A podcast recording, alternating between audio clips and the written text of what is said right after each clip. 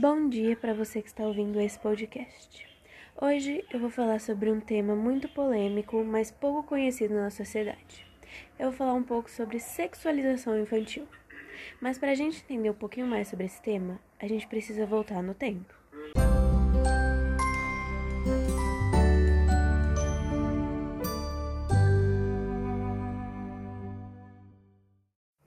Bom, qual a importância da infância para a formação de um indivíduo? A infância é muito importante porque é o período de descobertas, onde a criança ganha conhecimento sobre si mesma e sobre o mundo, onde ela aprende as primeiras palavras, onde ela aprende a se relacionar e conviver com outras pessoas. Isso é muito importante para a formação de um indivíduo. Só que o que tem acontecido é uma aceleração desse processo. E isso ocorre graças a esse processo de erotização, que é muito nocivo. Bom, quais são as causas para esse fenômeno? As causas para esse fenômeno se acham na sexualização, na publicidade infantil, por exemplo, na maneira como corpo, os corpos das meninas são expostos na mídia. Não é difícil você encontrar uma propaganda ou um catálogo que tem crianças quase nuas. Isso a gente não pode levar como normal. A gente também precisa ver esses padrões que a sociedade coloca sobre as crianças, porque essa pressão, valores e medidas leva a a depressão, a distúrbios alimentares mau desempenho escolar. E isso é muito nocivo para uma criança. Segundo o Centro Nacional de Medicina Infantil, há 10 anos os distúrbios alimentares começavam quando as jovens tinham mais ou menos 15 anos. Atualmente não é difícil você encontrar uma criança de 5 a 6 anos que já tem esses problemas. Erotização infantil. Esse é um tema que também aparece muito quando a gente começa a pesquisar sobre sexualização infantil. Bom, eu pesquisei aqui e segundo o dicionário, a erotização é a ação ou resultado de erotizar-se, que por sua vez é provocar sensações eróticas em alguém ou em si mesmo. Portanto, essa erotização infantil é praticar isso em relação às crianças, que pode se dar de forma direta ou indireta, ou seja, com a participação ou sem a participação imediata da criança. Essa erotização ocorre quando a vida adulta começa a interferir na vida da criança é, misturar esses dois mundos, o infantil e o adulto, é um erro nesse processo, porque a infância precisa ser vivida corretamente, com a proteção dos adultos. Geralmente, essa erotização começa com o incentivo dos pais, com aquelas brincadeirinhas de namorinho, por exemplo. A criança não entende e por isso ela quer colocar em prática o que aconteceu com os pais. É, esse processo é muito nocivo para a criança porque ele atravessa o processo natural de desenvolvimento e expõe a, a criança com experiências que ela não consegue lidar, como namorinhos, brincadeiras e até mesmo quando a criança não conhece sobre o próprio corpo, abre o espaço para o abuso sexual. Bom, eu não sei se vocês já assistiram, mas um exemplo muito bom que ajuda a entender melhor esse processo é aquele filme Mignones, da Netflix, que mostra a história de uma menina de 11 anos que quando ela entra, ela é de uma cultura e quando ela começa a se relacionar com outras meninas, ela não entende aquilo, ela não entende uma liberdade que essas meninas possuem. É, o filme foi recebeu diversas críticas porque ele possui muitas cenas de dança gravadas com close no corpo das meninas se movimentando. E isso seria uma porta fácil para pedófilos. Só que, segundo a diretora do filme, a intenção do filme era exatamente essa fazer o mundo abrir os olhos sobre a sexualização infantil, mostrando quão prejudiciais as atitudes têm sobre a vida das crianças.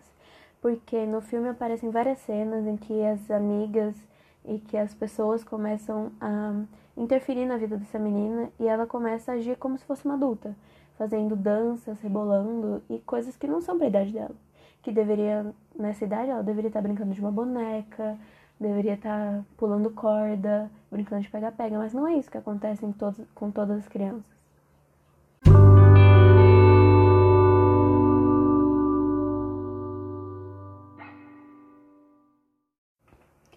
Pergunta que muita gente tem é se a vontade de usar salto é normal em uma criança. Bom, o uso de maquiagem e sapatos de salto é um tema que tem muita polêmica na sociedade, porque alguns pais restringem o uso mas outros, outros já não veem o problema. Bom, a vontade de usar salto é normal em uma criança, porque a criança está imersa no mundo dos adultos e ela deseja imitar aquelas pessoas com quem ela convive, por exemplo, sua mãe. Mas o que não deve haver é o estímulo para a compra desses itens, porque não está de acordo com esse desenvolvimento da criança. Assim, é importante que a gente também não estimule que a criança fique usando maquiagens, use roupas que não são apropriadas para a idade dela, porque acaba prejudicando o desenvolvimento dessa criança e pulando fase. Alguns exemplos que a gente pode dar é o, o caso da Melody, que nos últimos anos se tornou alvo de polêmicas devido a esse processo de erotização por conta do modo como ela se veste e por publicações nas redes sociais, sendo que ela só é uma criança tentando aparentar maior do que ela é, sendo que ela só tem 13 anos.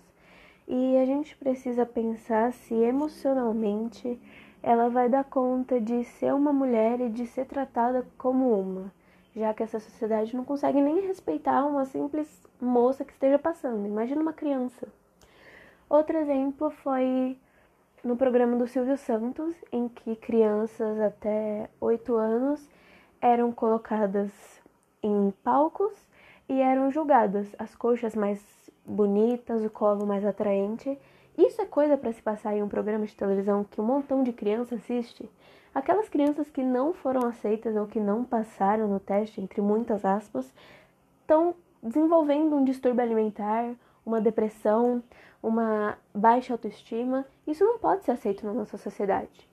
Outro exemplo é o caso da Valentina Schultz, uma participante do Masterchef que foi alvo de pedófilos na internet.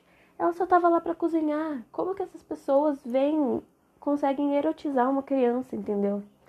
É, como prova, é, o termo novinha foi o mais pesquisado em sites de pornografia no ano de 2014, assim como o termo teen foi o mais pesquisado no mundo.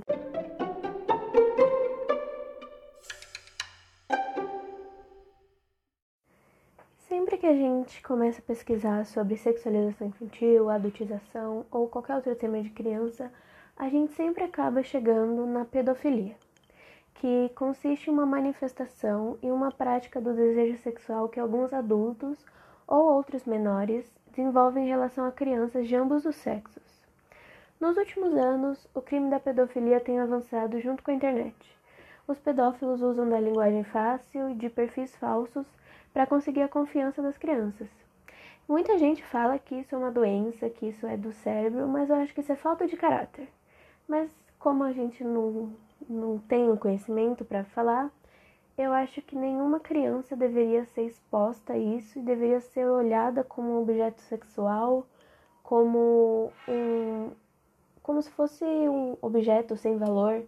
É, a gente precisa respeitar as crianças e acreditar que isso é uma doença e colocar essa desculpa para as atitudes dessas pessoas, eu acho que não funciona. Acabei de pegar um relatório da Childhood sobre violência sexual na infância, publicado entre setembro de 2016, revela que entre 2012 e 2015 foram registrados mais de 157 mil casos de violência sexual de crianças no Brasil. Isso significa que a cada hora, quatro crianças são violentamente sexuadas no Brasil. Uma análise feita pelo Disque Denúncia Nacional de Combate ao Abuso e Exploração Sexual contra Crianças e Adolescentes entre fevereiro e setembro de 2005 fornece mais dados sobre o perfil das vítimas. 62% são meninas, 56,5% envolvem crianças de 0 a 6 anos. 6 anos, 0 a 6 anos são só bebês. E cerca de 70% acontecem dentro de casa.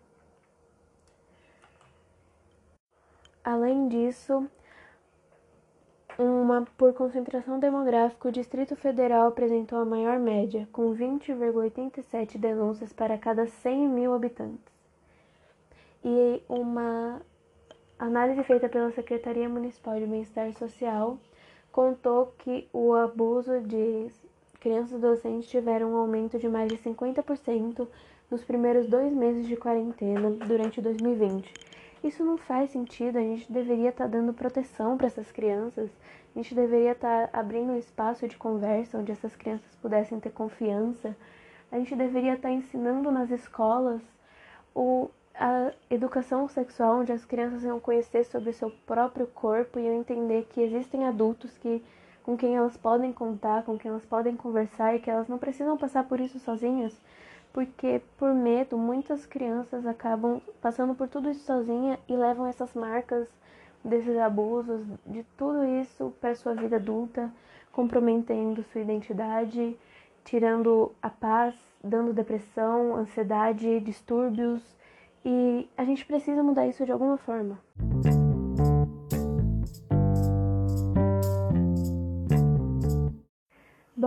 Acabei me exaltando um pouco nesse final porque isso é um assunto que é muito polêmico, as pessoas se envolvem muitos tabus elas não conseguem conversar sobre isso como uma maneira normal e por causa disso não temos debates, não temos muitas formas de acabar com esse problema.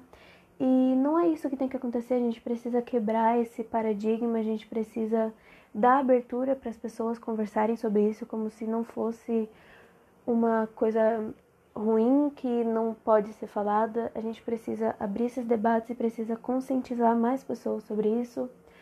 Eu fiz esse podcast para que vocês pudessem entender um pouco mais sobre esse tema que muita gente já ouviu falar, mas não entende com profundidade, não entende o que isso quer dizer e o que isso o que isso afeta na vida das crianças.